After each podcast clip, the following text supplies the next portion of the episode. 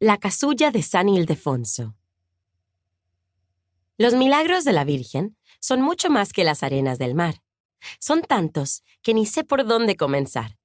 Voy a empezar a hacerlo contando lo que pasó en España, en Toledo, una ciudad muy famosa. En Toledo, la Buena, esa ciudad que está sobre el Tajo, hubo una vez un arzobispo, muy amigo de la Virgen Gloriosa, que se llamaba Ildefonso. Era muy buen hombre y llevaba una vida muy santa. No hacía más que pensar en Santa María y en procurar que siempre tuviera lo mejor. Mandó hacer un libro muy bello que hablase de ella, y trasladó la fiesta, que se le hacía en marzo y que a veces, por ser tiempo de cuaresma, no podía celebrarse, a mediados de diciembre.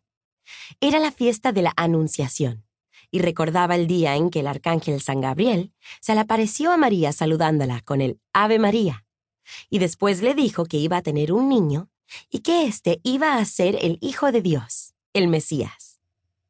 Antes, la fiesta no se podía celebrar con cantos de alegría, ni hacer procesiones porque caía en un tiempo de dolor, la cuaresma. Así, gracias al arzobispo Ildefonso, se pudo luego cantar aleluyas y convertir un día tan señalado en una gran celebración. Él la puso muy cerca de Navidad, para que la fiesta de la madre estuviera muy próxima a la del hijo, para que una buena viña estuviera cerca de una buena parra. El nuevo día de la fiesta de Anunciación, nadie se quedó en casa.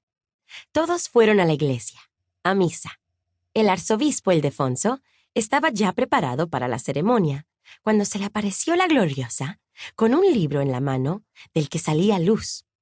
Era el que le había mandado escribir sobre la Madre de Dios, Qué feliz se sintió el arzobispo porque se dio cuenta de que a ella le había gustado. La Virgen quiso hacerle un regalo. Le dio una casulla maravillosa, que no había sido cosida con aguja de este mundo. No la había tejido persona alguna, porque la habían hecho los mismos ángeles. Y luego le dijo, Amigo, quiero que sepas que estoy muy contenta con lo que has hecho por mí. Me has honrado de dos maneras. Me has alabado mucho en un libro que mandaste escribir sobre mí, y me has dado una nueva fiesta. Por eso quiero que lleves este regalo mío en la misa de esta nueva fiesta, esta preciosa casulla, para que con ella cantes alabanzas a Dios hoy y el día de Navidad. Solo tú te la podrás poner, nadie más. Y después de decirle estas palabras, la Virgen desapareció. El Papa quiso confirmar el nuevo día de la fiesta de la Anunciación en un concilio, y así se celebró en aquellos tiempos en diciembre. Cuando Dios quiso, el buen arzobispo Ildefonso se murió. Y la gloriosa Virgen, Madre del Creador, quiso que se honrara muy bien su cuerpo, y mucho mejor su alma.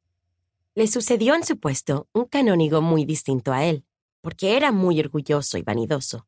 Se llamaba Siagrio Quiso ser como Ildefonso, pero los toledanos pronto se dieron cuenta de que no era bondadoso y humilde como él. Se sentó en la cátedra, la silla, de su antecesor y pidió que le llevaran la preciosa casulla de San Ildefonso, porque quería ponérsela a él. Y dijo unas palabras locas, que le pesaron mucho a la madre de nuestro Señor. Ildefonso era como yo.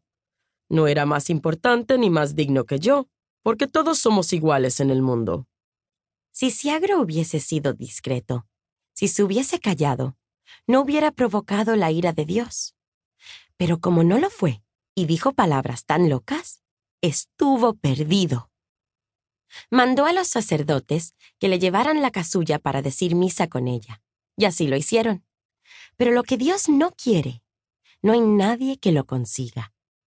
Aunque la casulla era muy ancha, le estuvo muy estrecha a Siagrio tanto que le apretó la garganta como si fuera una dura cadena y lo ahogó.